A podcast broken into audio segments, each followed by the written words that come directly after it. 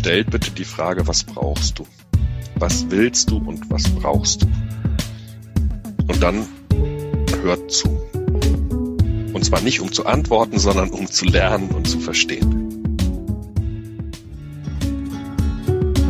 Hallo und herzlich willkommen bei It's About Leadership, euer Podcast rund um Leadership und Führung. Euch erwarten spannende Interviews mit interessanten Menschen, eine Menge Inspiration und viele Impulse. Wir wünschen euch viel Spaß beim Reinhören.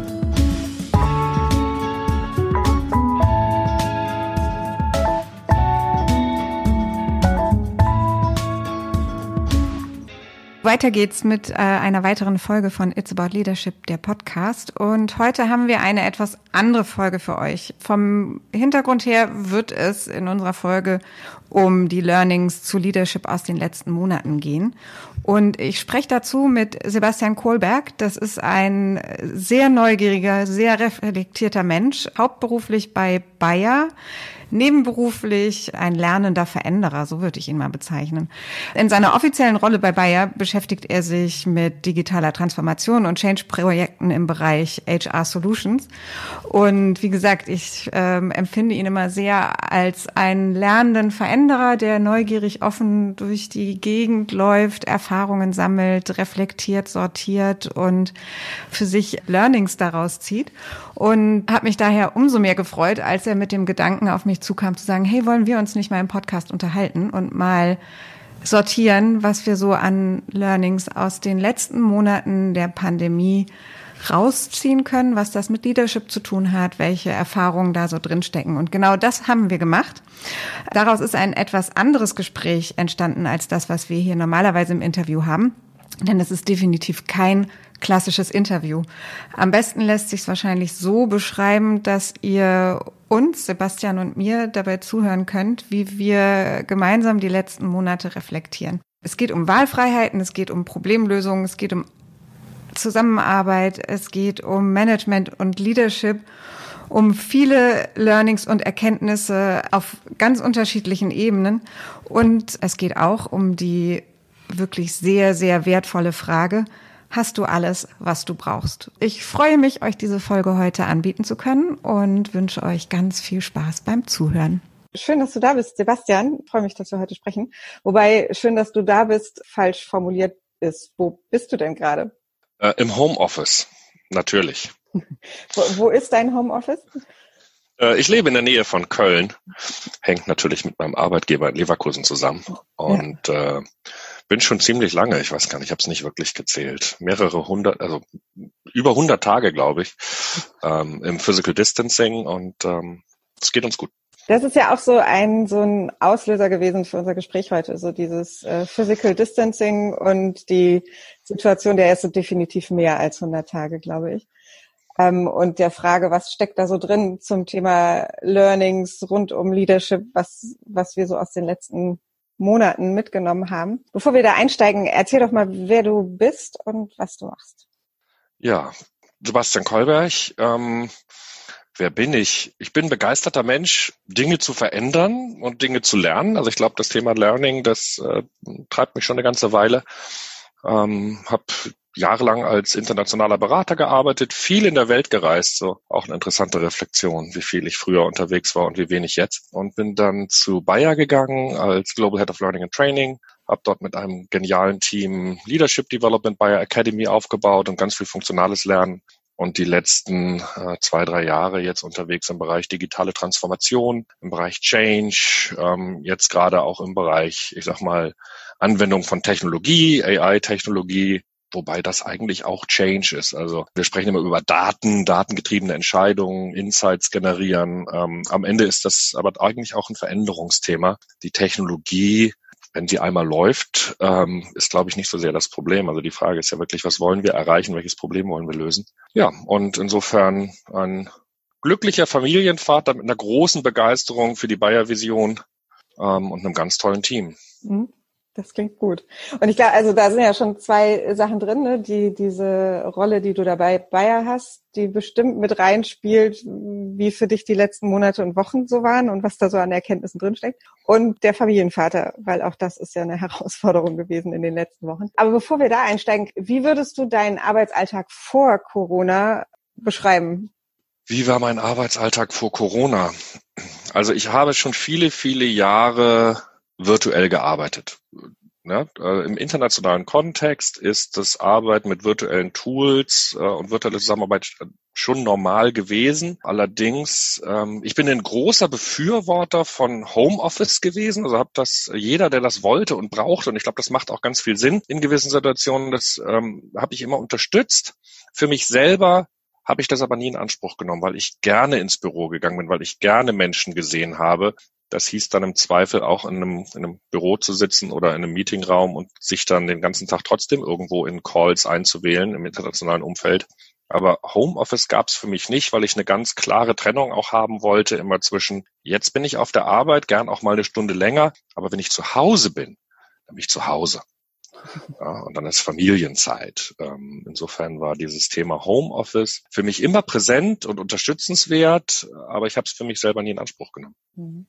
Wir haben ja vorher, bevor wir jetzt heute hier zusammensitzen, mal uns so ein bisschen ausgetauscht mit diesem, ne, so, dass du auch gesagt hast, mich treibt das so ein bisschen um, dieses Learning, was steckt da so drin in den letzten Monaten, ähm, was hat das mit Leadership zu tun, was hat das mit, mit Change zu tun, mit Veränderungen, mit allen mit all diesen Themen. Ähm, woher kam das, dass sich das so umgetrieben hat, diese Erkenntnisse oder dieses Learning? Ich stelle immer wieder fest, dass wir in der Vergangenheit zwar, und ich, da kann ich glaube ich für Bayer sprechen, aber auch für viele andere Beobachtungen, die ich dort mache, dass wir den Glauben hatten, dass physische Anwesenheit und Kontrolle, das ist ja damit in gewisser Weise verbunden, notwendig ist. Und ähm, der ein oder andere in verschiedenen Bereichen hat man damit auch, ich sag mal, ich nenne das mal experimentiert, ja, weil also Homeoffice war ja nicht normal. Und von jetzt auf gleich war es für alle normal. Ja. Und dann stellen wir fest, das funktioniert. Ja? Und ähm, das wird auch gewertschätzt, gerade bei Bayer. Wir stellen fest, es funktioniert und wir wollen nicht zurück in das alte Normal, und trotzdem ist es ein Lernprozess. Also ich hatte gerade so diese Reflexion, ähm, wo mich jemand gefragt hat, was wäre denn wenn?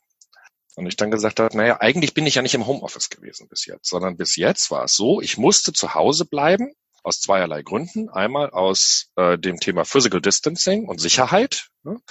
Gesundheitsgründen. Das zweite ist wegen fehlender Kinderbetreuung. Das heißt, ich musste zu Hause bleiben und von dort arbeiten. Das ist aber was anderes als Homeoffice. Mhm.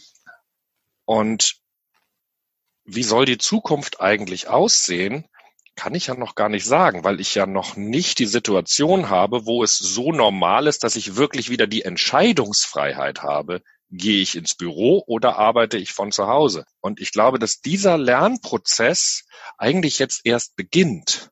Mhm. Ja, alle sprechen immer über das neue Normal und wie soll das aussehen. Aber wir haben nur die alte Welt und wir haben diese Phase der letzten vier Monate.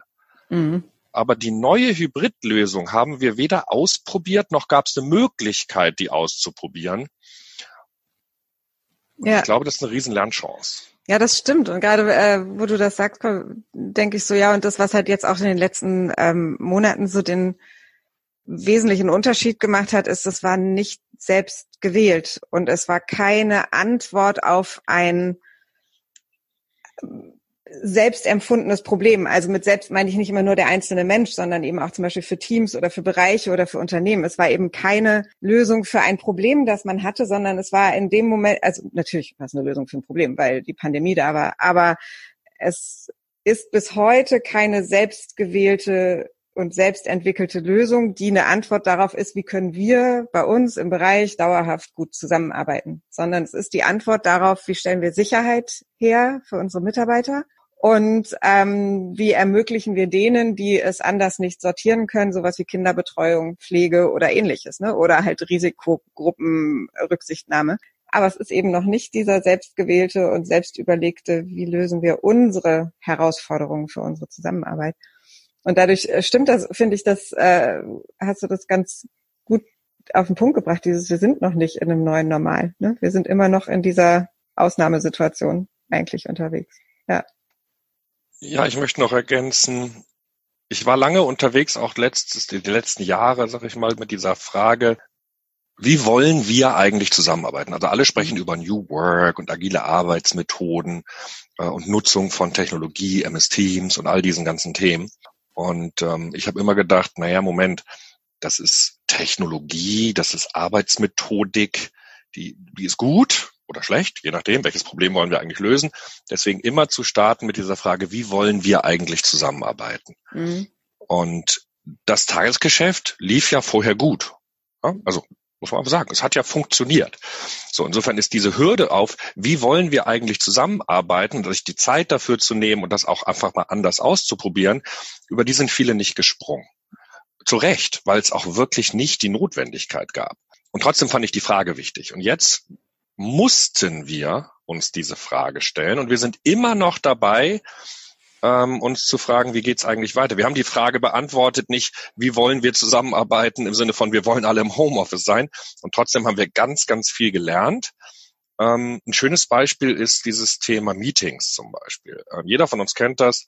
Drei, vier Leute sitzen im Meetingraum, man arbeitet international, das heißt, drei, vier andere sind wieder zugeschaltet, ähm, aber die kriegen nicht so richtig im Raum mit, was passiert da eigentlich. Und äh, durch diesen Zwang in die virtuelle Kollaboration sind wir plötzlich auf Augenhöhe, weil wir alle eingewählt sind, weil wir uns zumindest bei uns auch angewöhnt haben, alle die Kameras anzumachen. Das heißt, wir sind im wahrsten Sinne des Wortes auf Augenhöhe. Wir können uns anschauen. Und ich habe das Gefühl, dadurch sind diese Meetings viel mehr inclusive ja, jeder wird gesehen, jeder wird gehört, keiner geht verloren. Es gibt ja dieses schöne Video, kennst du auch, mit dem, äh, wo die Tür dann immer auf und zu geht ähm, und man gar nicht äh, feststellt, wer eigentlich im Raum ist. Na, ich glaube, das ist jetzt anders. Das beantwortet aber noch nicht die Frage, wie wollen wir in Zukunft arbeiten. Beziehungsweise ich habe für mich im Moment das Gefühl, dass gerade solche Meetings, wenn nicht alle im Raum sind, eigentlich besser sind, wenn wir sie komplett inklusiv virtuell machen was wir natürlich dann aber auch noch weiter lernen müssen, und wir, ich glaube, wir machen gute Schritte. Wie nutzen wir Barcamp-Formate? Wie nutzen wir Whiteboards? Wie, also wie nutzen wir nicht nur die Videokonferenztechnologie, sondern wie ersetzen wir das Flipchart, die Metaplanwand und so weiter? Das ist noch ein weiterer Lernprozess. Aber das ist genau jetzt dieser Schritt, wo alle sich damit beschäftigen mussten, wie will ich eigentlich arbeiten? Ähm, äh, total spannend finde ich das. Wir haben ja so diesen Übertitel für den Podcast immer It's about Leadership. Wie würdest du dein Verständnis von Leadership beschreiben? Wie würdest du das in Worte fassen? Hm. Also ich glaube, dass wir in der Vergangenheit sehr stark Leadership und Management kombiniert haben. Ja, und ähm, das ist eine Rolle. Es gibt nicht nur Manager, es gibt nicht nur Leader, das gehört zusammen. Aber gerade in diesem Management-Thema steckt sehr viel Kontrolle drin. Und jemand, der im Büro mit seinen, mit seinem Team zusammensitzt, hat zumindest das Gefühl, er hätte Kontrolle. Ähm, weil er sieht, die Leute sind da und die Leute arbeiten. Und jetzt stellen wir plötzlich fest, und ich stelle das als Familienvater auch fest, der Tag ist nicht so, dass ich acht Stunden manchmal am Stück arbeite, sondern ich kann nur zwei, drei Stunden arbeiten, dann muss ich mich um die Kinder kümmern, muss Mittagessen machen, wie auch immer. Und das heißt natürlich, dass wir viel flexibler sind. Das heißt aber auch, dass die Leute nicht online sind.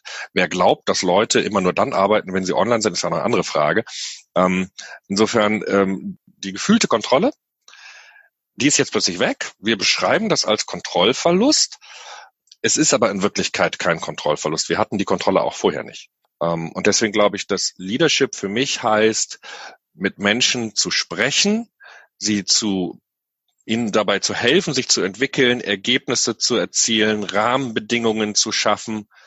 Ich glaube aber, dass dieses Management-Thema, dass das etwas sehr stark mit Vertrauen und Empowerment zu tun hat, ähm, den den Mitarbeitern, den Kollegen, sag mal, auch die Verantwortung zu übertragen, sich zu managen und ihre Projekte zu managen.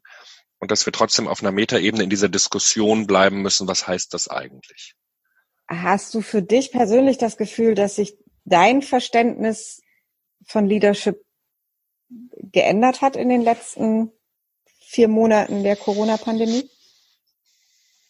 Ich glaube, dass es mir nochmal gezeigt hat, wie wichtig es ist, zum Beispiel Fragen zu stellen.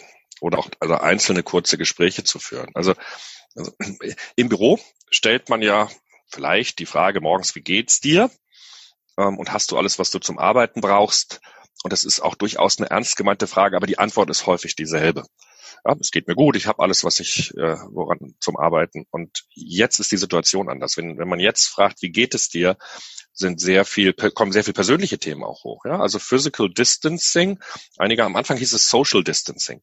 Ähm, ich glaube, also, das sagen auch immer noch sehr, sehr viele und ich finde es sehr befremdlich. Ja, und, und trotzdem ist da was Wahres dran. Ähm, es ist, geht um Physical Distancing, aber es führt dazu, dass Menschen auch sozial distanziert sind. Und das ist eine ganz spannende Frage, auch als, als Führungskraft, aus einer Leadership-Perspektive, genau das zu fragen, wie gehst du damit eigentlich um? Und darüber zu sprechen, wie kannst du trotz Physical Distancing soziale Kontakte pflegen, die darüber hinausgehen, in virtuellen Telefonkonferenzen Arbeitsthemen zu besprechen, sondern eben vielleicht auch abends zusammen Bier zu trinken, gemeinsam Kaffee, den Tag gemeinsam zu starten, sich menschlich nah zu sein.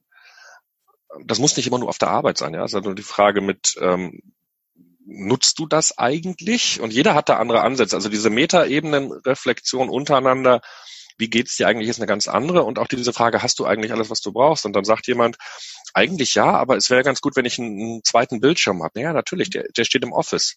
Das musst du nur organisieren, aber früher gab's das ja nicht. Du hast ja nichts mitgenommen. Gut, klar, hast du ein Dokument, da schreibst du jetzt drauf, der Bildschirm geht an die und die Adresse, ja, damit du das auch nachverfolgen kannst und das alles sauber ist. Aber hast du eigentlich alles, was du brauchst? Ich war da manchmal ganz erstaunt. Ähm, und gleichzeitig stelle ich tatsächlich den Kontrollverlust fest im Sinne von, ich weiß gar nicht, was, was mhm. alles ist. Ne? Sonst gehst du durchs Büro, triffst dich mit den Kollegen, sprichst mal eben schnell hier fünf Minuten, da fünf Minuten. Man kriegt das einfach mit. Das gibt's mhm. nicht. Das ist auch nicht zu ersetzen. Nee, das stimmt. Es geht mhm. schlichtweg nicht. Mhm. Und insofern erlebe ich, dass eben der wirklich der Managementanteil runtergeht, mhm. aber der Leadership-Anteil viel, viel wichtiger ist. Ja, das stimmt. Ich muss gerade an so eine, ähm, das, äh, ich habe mal ein paar Jahre in Frankreich arbeiten dürfen.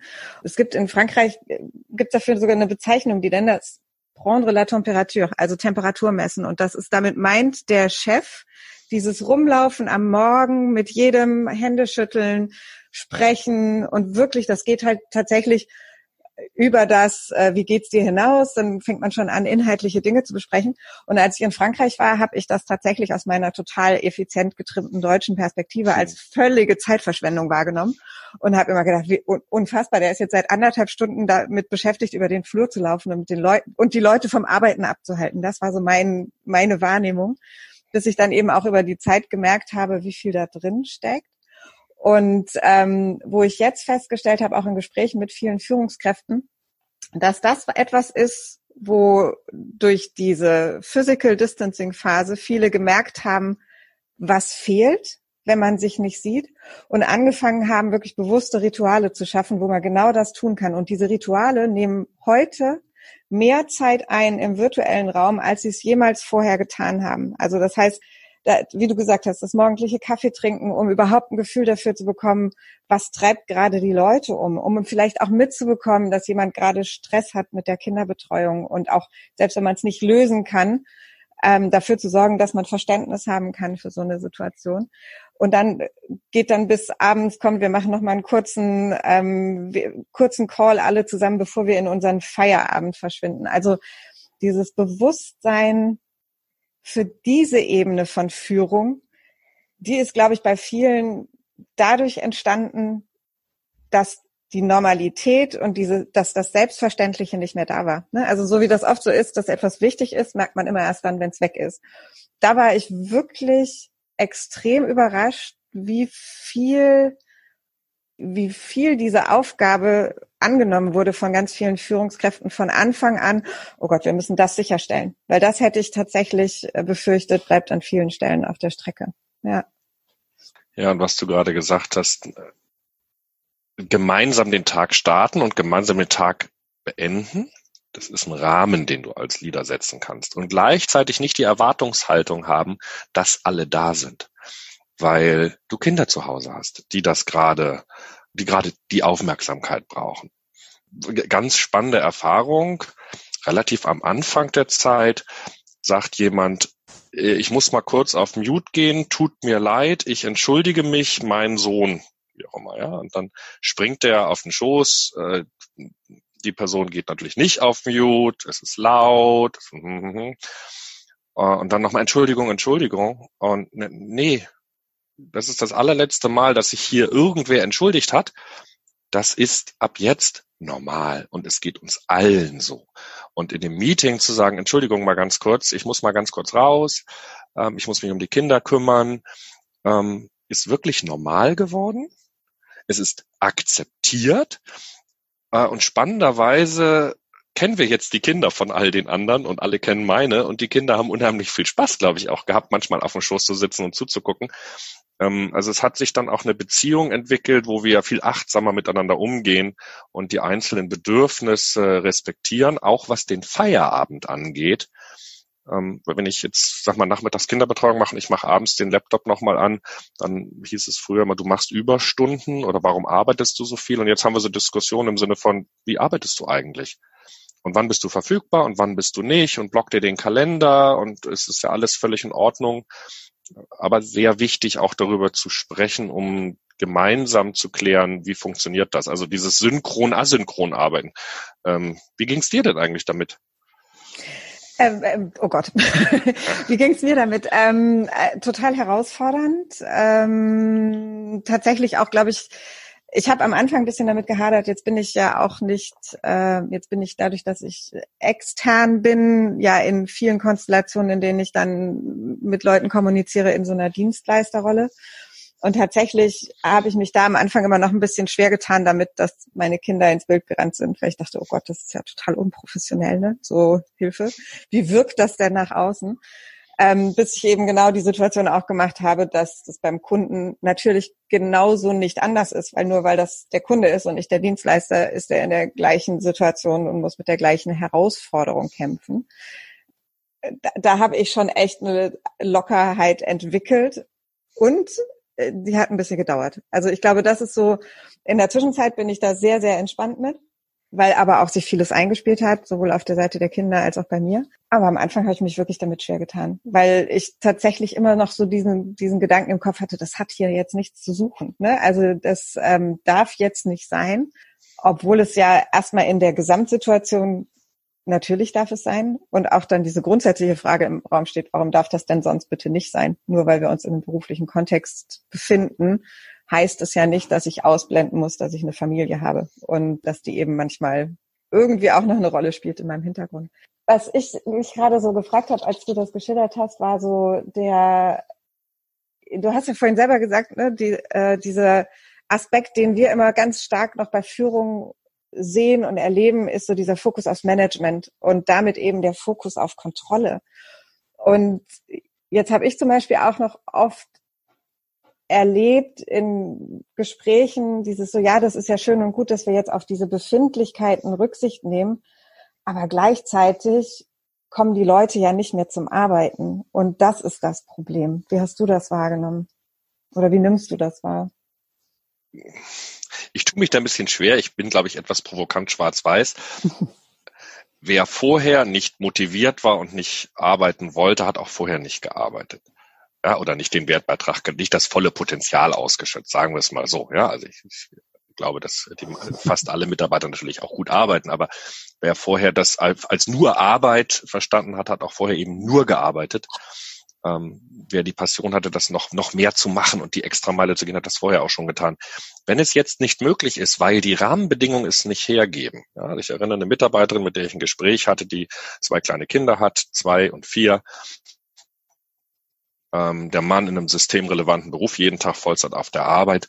Da brauchen wir keine Diskussion darüber führen, warum kannst du deine Leistung nicht bringen oder wie auch immer, nicht die volle Arbeitszeit, sondern die einzige Diskussion, die wir brauchen, ist, was kann, was brauchst du und was kannst du schaffen?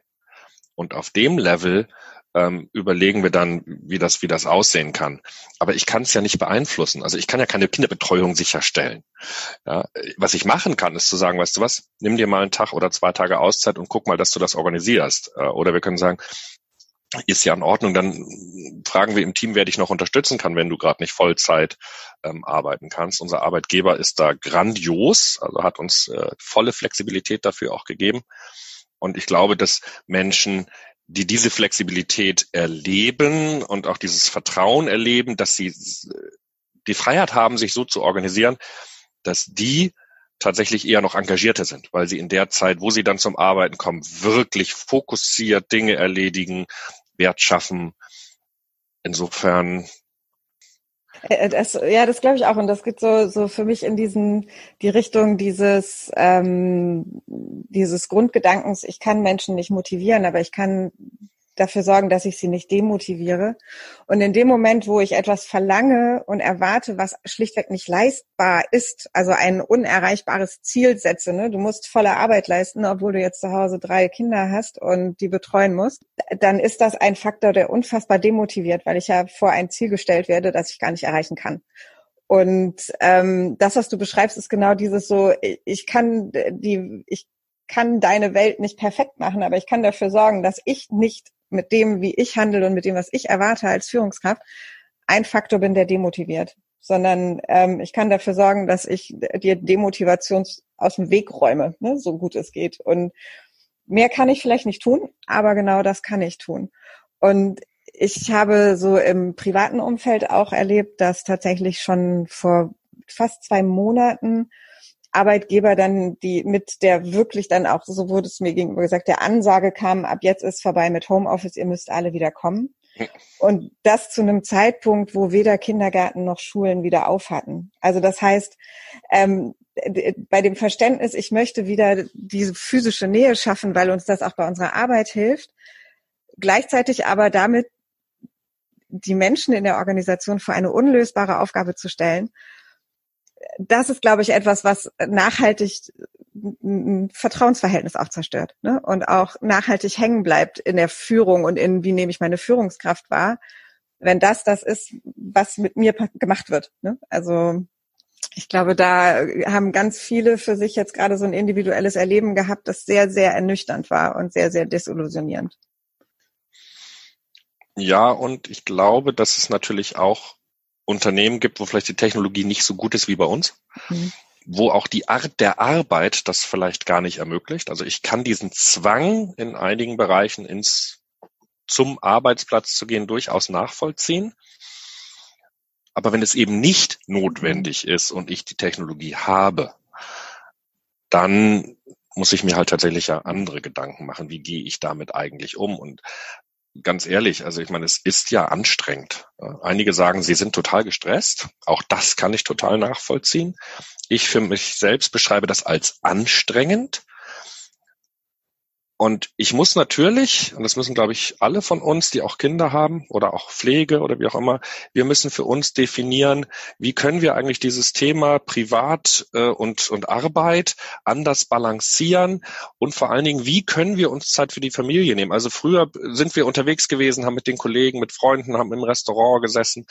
Ähm, das ist jetzt eingeschränkt wieder möglich, war es aber ja eine ganze Weile nicht. Das heißt, der Energiepol ist natürlich die Familie. Und wenn ich dann auch Zeit mit der Familie verbringe, gibt mir das die Balance, die Ruhe, dann auch wieder die Energie zu haben, noch fokussierter zu arbeiten. Also mhm. manchmal ist ja, also ich habe das mal erlebt, das ist viele Jahre her, ähm, da hatte ich Elternzeit genommen und hatte dann noch so wahnsinnig viel Resturlaub. Und dann ähm, habe ich das so gemacht, dass ich, ich mache quasi eine Vier-Tage-Woche. Jeden Freitag nehme ich frei, ne, über drei Monate oder so, damit die ganzen Urlaubstage zum Jahresende weg sind. Ich habe in den vier Tagen, ich würde sagen, mindestens genauso effizient gearbeitet, wenn nicht mehr, also nicht von, geht nicht um die Stunden, geht um, um den Output, ne? wenn nicht mehr geschafft als in den fünf, weil ich halt vier Tage sehr fokussiert war und dann aber drei Tage Erholungsphase habe. Also wenn ich aufgrund der Situation mit meiner Familie mehr Zeit mit meiner Familie verbringen kann und das eine glückliche Zeit ist, dann sind es vielleicht manchmal nicht die acht Stunden oder zehn Stunden, sondern es sind weniger. Aber ich erlebe halt häufig, dass das Arbeitsergebnis trotzdem dasselbe ist. Mhm. Weil diese Balance einfach das. Das ist, nicht, ist sicherlich nicht für jeden so. Es gibt ganz unterschiedliche Herausforderungen, aber ich erlebe das für mich. Mhm. Mhm. Ja, das kann ich mir vorstellen. Was hast du denn noch so für dich ähm, erlebt in den letzten Monaten, wo du sagst, da stecken für mich persönlich jetzt unter diesem Obertitel Leadership echt nochmal Erkenntnisse drin oder Reminder an Dinge, die verschütt gegangen sind? Also äh, ich habe eine ganz faszinierende Erfahrung gemacht mit diesem Homeschooling. Ähm, wir hatten das Glück, dass bei uns äh, an, der, an der weiterführenden Schule gab es schon Office 365 und MS Teams. Es wurde aber natürlich nicht wirklich genutzt, weil es ja keine wirkliche Notwendigkeit gab, solange es physischen Unterricht und Hausaufgaben und sowas gibt. Und von einem Tag auf den anderen ging das nicht mehr. Und ähm, ich habe mich dann auch engagiert, mit den Lehrern gemeinsam auch geübt und gezeigt, wie arbeitet, wie kann man noch besser arbeiten, ne, mit diesem MS Teams Education und solchen Themen.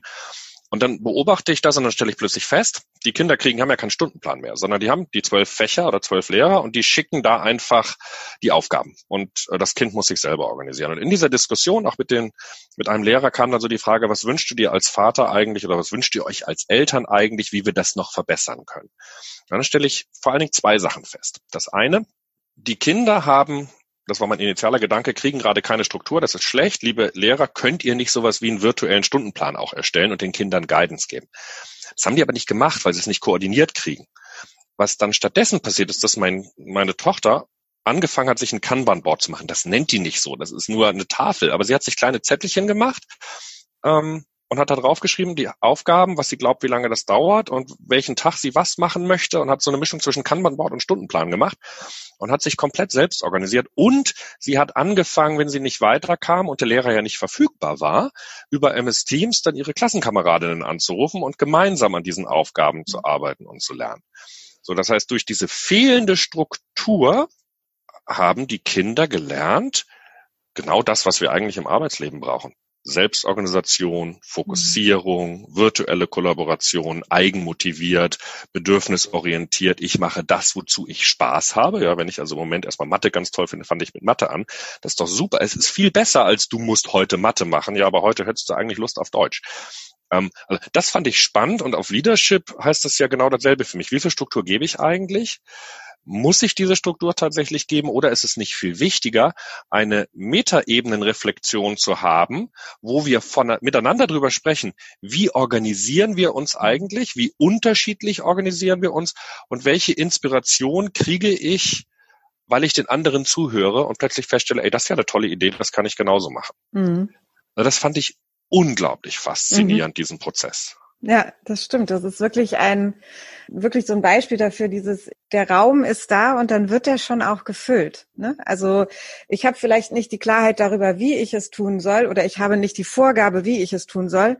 Ich habe nur in Anführungszeichen das Ziel genannt bekommen, nämlich das ist das, was innerhalb dieser Woche passieren muss. Und der Rest ist meine Verantwortung und dadurch auch meine Entscheidung und meine Möglichkeit, das so zu organisieren, wie es für mich funktioniert. Oder das eben so zu organisieren, wie es für mich und meine Kollegen funktioniert. Ne? So dieses, wir verabreden uns nachmittags um drei, um über Mathe zu sprechen, weil wir alle damit ein Problem haben und wir müssen alle damit weiterkommen. Ähm, das ist ja auch wieder dieses Abstimmen miteinander, wie können wir gemeinsam arbeiten. Also das ist schon ähm, eine spannende Beobachtung, weil ja tatsächlich gefühlt zumindest das klassische Schulsystem das so eigentlich nicht vorsieht. Diese Freiheit und diese Unstrukturiertheit. Ne? Ja. ja, und es ist, ich meine, wenn man, wenn man auf dem Social Media, du bist ja auch auf Twitter unterwegs, Joe, wenn wir da so mitlesen, ähm, gibt es ja auch viele Eltern, die sehr sich sehr stark beschwert haben, weil die Schulen zum Beispiel nicht die Technologie hatten, ähm, weil es nicht so gut funktioniert hat und wo dann eben, ich sag mal, in Papierform vielleicht irgendwelche Ausdrucke einmal pro Woche per Post gekommen sind, ne? oder man musste zur Schule fahren und sich die da abholen mit Abstand und Maske. Und dann auch die Frage, wie erreiche ich eigentlich die Kinder? Und ich glaube, das trifft dann auf die Schule ganz grundsätzlich zu. Ich wünsche mir da auch und hoffe, dass das, äh, dass man daran arbeitet und dass das große Fortschritte noch macht. Ähm, aber die Frage, wir können ja genau genommen das, was wir physisch machen, gar nicht eins zu eins in den virtuellen Raum übertragen. Und wenn wir glauben, statt physischen Meetings und physischen Workshops und so weiter, das genauso virtuell zu machen, das kann gar nicht funktionieren. Das gilt für Unterricht genauso wie für unsere Arbeit.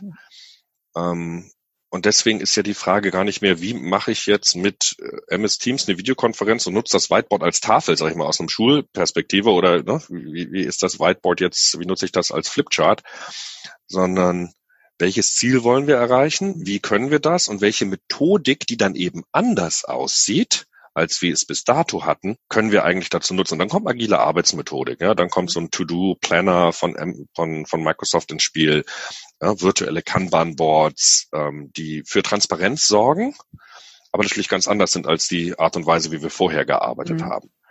Ähm, und diese Reflexion ist etwas, wo ich jeden Tag lerne und wo ich glaube ja auch noch nicht wirklich, also ich glaube, es gibt keine wirkliche Antwort, was muss man tun, sondern es ist bei jeder Sache wieder die Frage,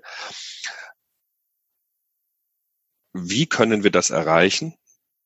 Aber immer mit diesem in Klammern, in dem Wissen, dass wir es nicht eins zu eins übertragen können. Mhm. Du bist ja, du hast ja den Vorteil, muss man tatsächlich sagen, äh, strategischen Vorteil gehabt, dass du schon vor Corona in einer Rolle warst, die sich sehr intensiv mit Digitalisierung, mit Tools, mit äh, dem Thema, wie, wie bringen wir Digitalisierung, also dieses Change-Thema, wie können wir das umsetzen, ähm, beschäftigt hast und damit natürlich auch alles, ne, wir sind, haben Microsoft Teams genannt, alles schon kanntest. Ne? Also das war für dich nicht neu. Jetzt hatten wir ja eine Situation, da war es für ganz viele ganz neu. Aber selbst in dem Kontext, was war für dich vielleicht noch mal noch was, wo du gesagt hast, da habe ich vorher anders drüber nachgedacht oder das habe ich vorher anders, ja, da habe ich anders drüber nachgedacht, obwohl ich es eigentlich alles kannte. sind, glaube ich, zwei Sachen. Das eine ist, mit meiner eigenen Ungeduld umgehen zu können. Also in der Reflexion stelle ich fest, ich arbeite ja schon seit über zwei Jahren fast ausschließlich virtuell. Und es ist technisch relativ einfach, ja, das Skillset, Toolset, Mindset anzugucken. Toolset ist da, super, Haken hinter, tolle, geniale Leistung der IT funktioniert. Skillset unheimlich schnell vermittelbar.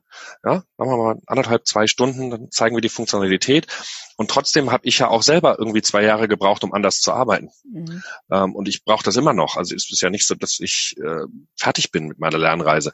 Und jetzt stelle ich fest, das sind Leute, die sind erst, die haben das noch nie gemacht, die haben es noch nie gebraucht. Mhm. Und dann kommt der zweite Aspekt rein, Communities, Netzwerke. Ähm, wie wichtig es ist, dass sich Communities bilden und die gemeinsam bessere Lösung finden, weil man eben voneinander lernt. Also wie, das, das kann jetzt auf, auf, auf dem Jammer Enterprise Social Network eine Community sein zum Thema Digital Workplace, wo alle sich plötzlich austauschen und sagen, ich habe hier das Problem und wie geht denn Barcamp, ja Teams BC20, kennst du, hast du mitgekriegt, wie machen wir Barcamps in MS Teams, wo es ja eigentlich keine Breakout Rooms gibt. Ähm, das ist in der Community erarbeitet worden, aber es ist nicht nur in einer Community aus, die unternehmensübergreifend und von Magnus Rode getrieben war, entwickelt worden, sondern wir haben das ja alle mitgenommen in unsere Unternehmen und waren da als Multiplikatoren und hatten dann Communities, mit denen wir das machen. Und wenn wir sie nicht hatten, haben wir angefangen, sie zu gründen. Hm. Und deswegen war, glaube ich, ist, ist mein Lernprozess äh, vor allen Dingen der, du musst gar nicht alles wissen, du kannst gar nicht alles wissen.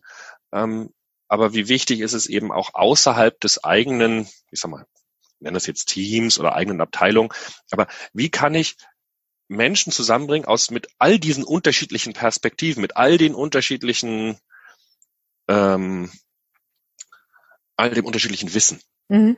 Und davon tatsächlich profitieren. Und das ist ja das Schöne. Ich mache mal diese schöne Wette. Du möchtest äh, irgendwas tun, einen virtuellen Workshop machen. Du hast aber keine Ahnung, wie das, wie du das gestalten möchtest. Du kennst das Ziel, du kennst die Teilnehmer, du hast ungefähr einen Zeitraum, aber wie willst du das machen? Ja, dann poste das doch und die poste das doch ins Enterprise mhm. Social Network. Die Wahrscheinlichkeit, dass du innerhalb von einer Stunde jemanden hast, der dir entweder sagt, hier ist ein Konzept, habe ich schon so gemacht, kannst du anpassen, oder sagt, ruf mich an, lass uns mal eine halbe Stunde sprechen und dir dann erzählt, wie er es gemacht hat oder sie, ist halt unglaublich hoch. Mhm. mhm. Und das ist ein riesen Lernprozess nach wie vor, wie wichtig eigentlich gerade in diesem virtuellen Physical Distancing Mode ähm, gelernt und auch Wert geschaffen werden kann. Mhm.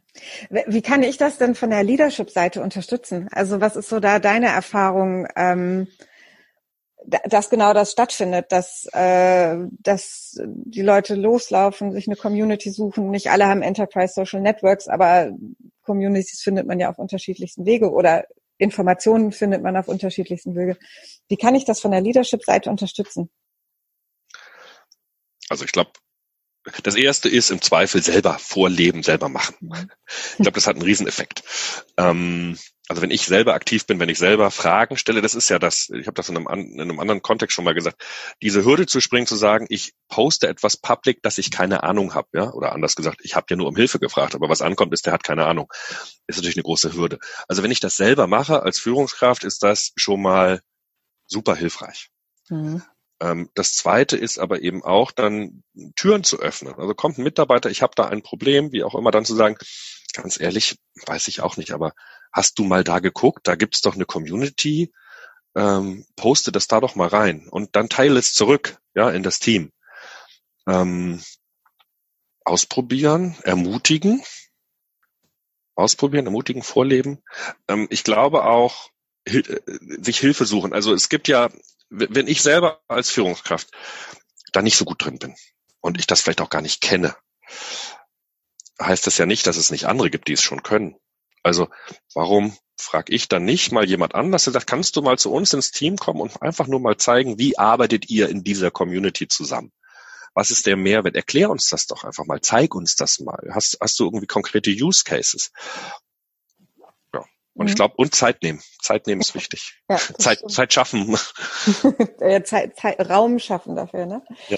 Ähm, ich hab, äh, muss gerade an, also da wir ja beide aktiv sind auf Twitter, fallen mir sofort so viele Menschen ein, die selber gar nicht in einer Führungsrolle sind und vielleicht auch gar nicht in ihrem Unternehmen die Struktur haben, wo es Communities gibt oder irgendeine interne Möglichkeit, äh, um Rat zu fragen und die das tatsächlich aktiv für sich nutzen, sei es auf Twitter oder auf LinkedIn, ähm, Fragen zu stellen, dann sich mit Leuten zu vernetzen, mit Leuten auszutauschen, mal spontan einen Zoom-Call zu verabreden, um sich über ein Thema auszutauschen, wo ich immer wieder für mich feststelle, das ist für mich persönlich auch etwas, was ich unter Leadership verstehe, und zwar völlig unabhängig davon, ob ich in der Führungskraftrolle bin oder nicht, das dann auch einfach zu tun. Und ich glaube, es gibt so viele Führungskräfte, die gar nicht wissen, wie viele ihrer Leute ganz aktiv immer die Antennen ausfahren, um sich das zu holen an Wissen und an Learn Learnings,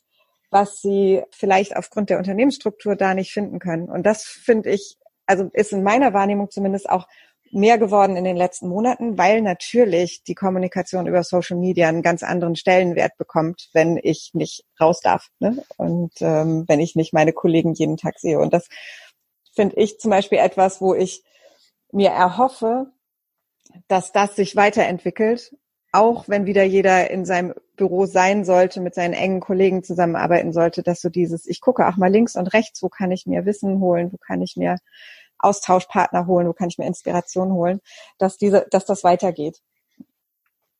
Ich wollte dich nicht unterbrechen, aber gerade beim ersten Satz hast du schon gesagt, es gibt so viele Menschen, die nicht Führungskräfte sind, aber das Schöne ist ja, es gibt so viele Menschen, die führen. Mhm, genau. Es ist aber halt, das ist nicht positionsabhängig. Das ist ja. halt, na klar, das ist, glaube ich, auch im Rahmen von, von Prozessen und Entscheidungs, äh, hierarchischen Entscheidungsstrukturen durchaus notwendig, eine gewisse Leadership-Position zu haben, aber führen kann jeder. Ähm, was diese Thematik angeht, mit ich habe vielleicht gar nicht das, noch zwei Gedanken. Also Katharina Nolden, Mhm.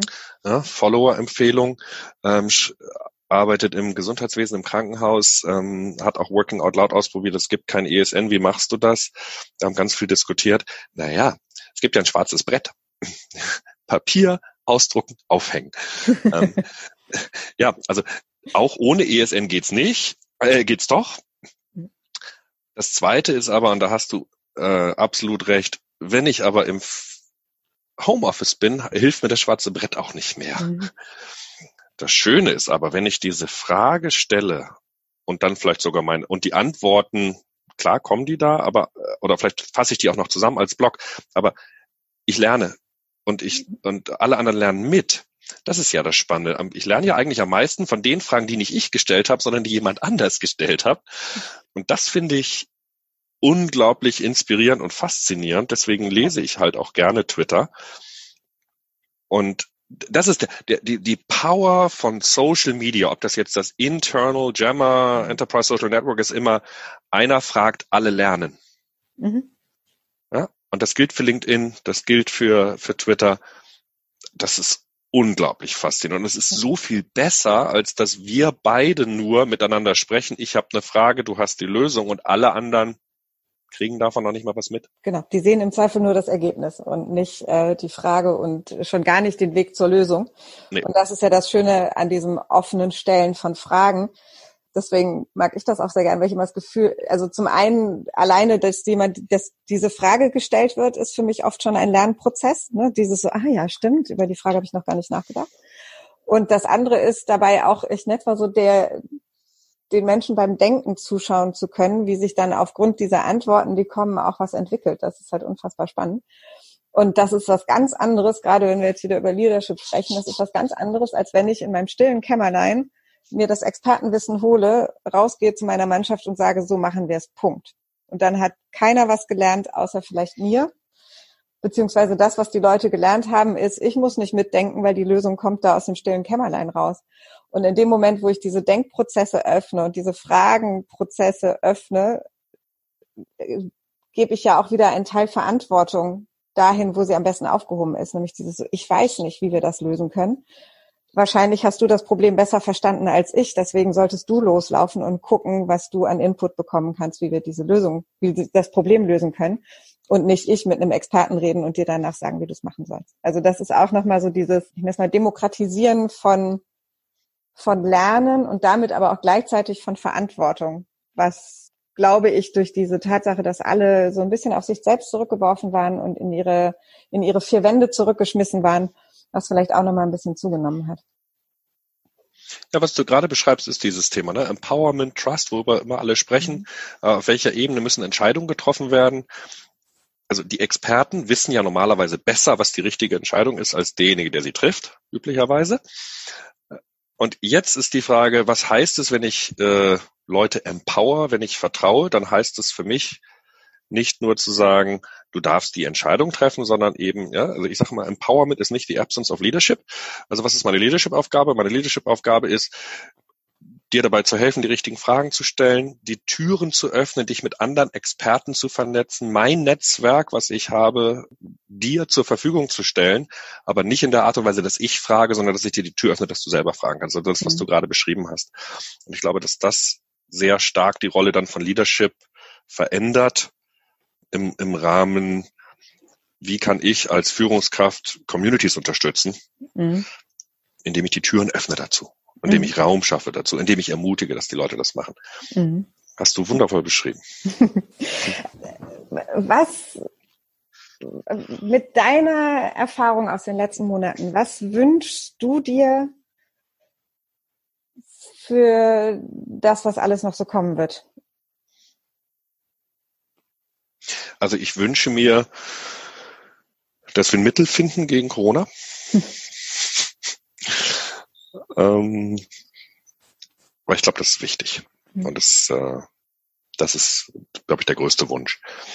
Aber ich vermute, deine Frage ging noch woanders hin. Ne? Beides ähm, ist gut. ich wünsche mir, dass wir nicht zu schnell Festlegungen treffen. Hm. Wir hatten da in den letzten Tagen in einer Peer Peer Community, Corona Ugly war eine schöne Diskussion zu, müssen wir uns eigentlich festlegen auf das neue Normal? Dann siehst du in, den News, dass gewisse Firmen jetzt sagen, ab sofort können alle Mitarbeiter bis 2021 im Homeoffice bleiben oder Homeoffice für immer. Ich wünsche mir, dass wir das ermöglichen. Ich wünsche mir aber vor allen Dingen diese Freiheit, es auszuprobieren und uns eben nicht festlegen zu müssen und, und weiter zu lernen und nicht zu sagen, ja, haben wir jetzt gelernt und jetzt machen wir es so, sondern äh, die, gerade dieses, was will ich wirklich, wirklich, was ja diese Frage ist, die häufig im Bereich New Work äh, gestellt wird, die immer wieder zu stellen, immer wieder neu und dann nicht diese Festlegung zu haben, ich arbeite überwiegend aus dem Homeoffice, ich arbeite überwiegend aus dem Büro.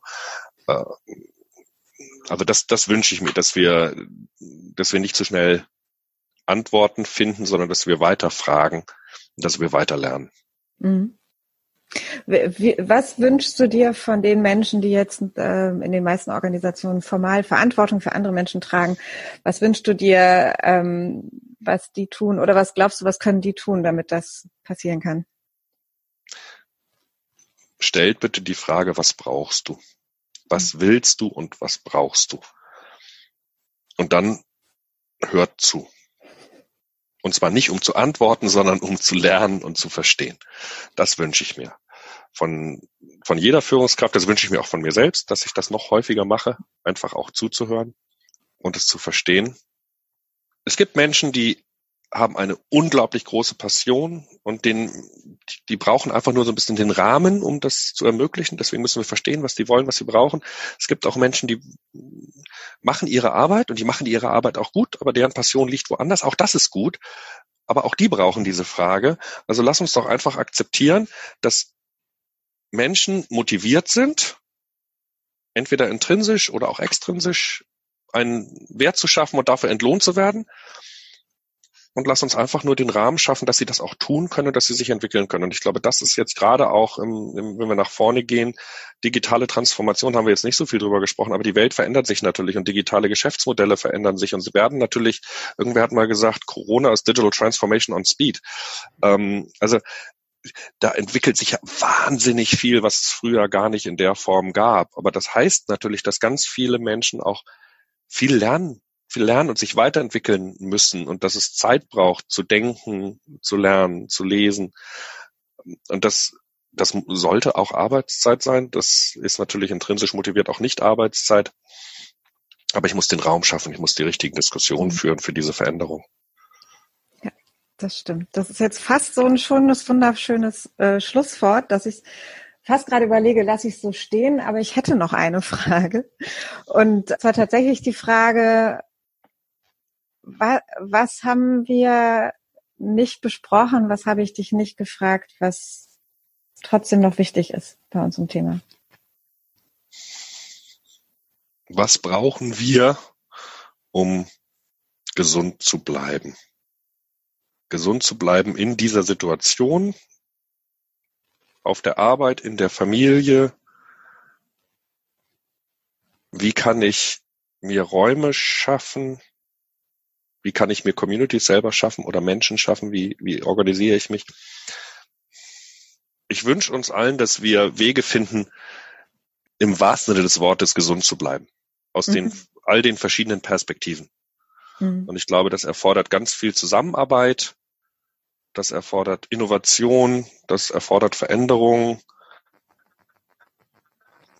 Das fordert aber vor allen Dingen, dass wir miteinander im, im Austausch bleiben, auch in Zeiten, wenn wir uns physisch nicht sehen. Mhm. Sehr schön. Dankeschön, Sebastian. Die Zeit rast total, wenn ich gerade feststelle, dass wir uns jetzt schon ein paar Minuten unterhalten und äh, mir das überhaupt nicht so vorkommt.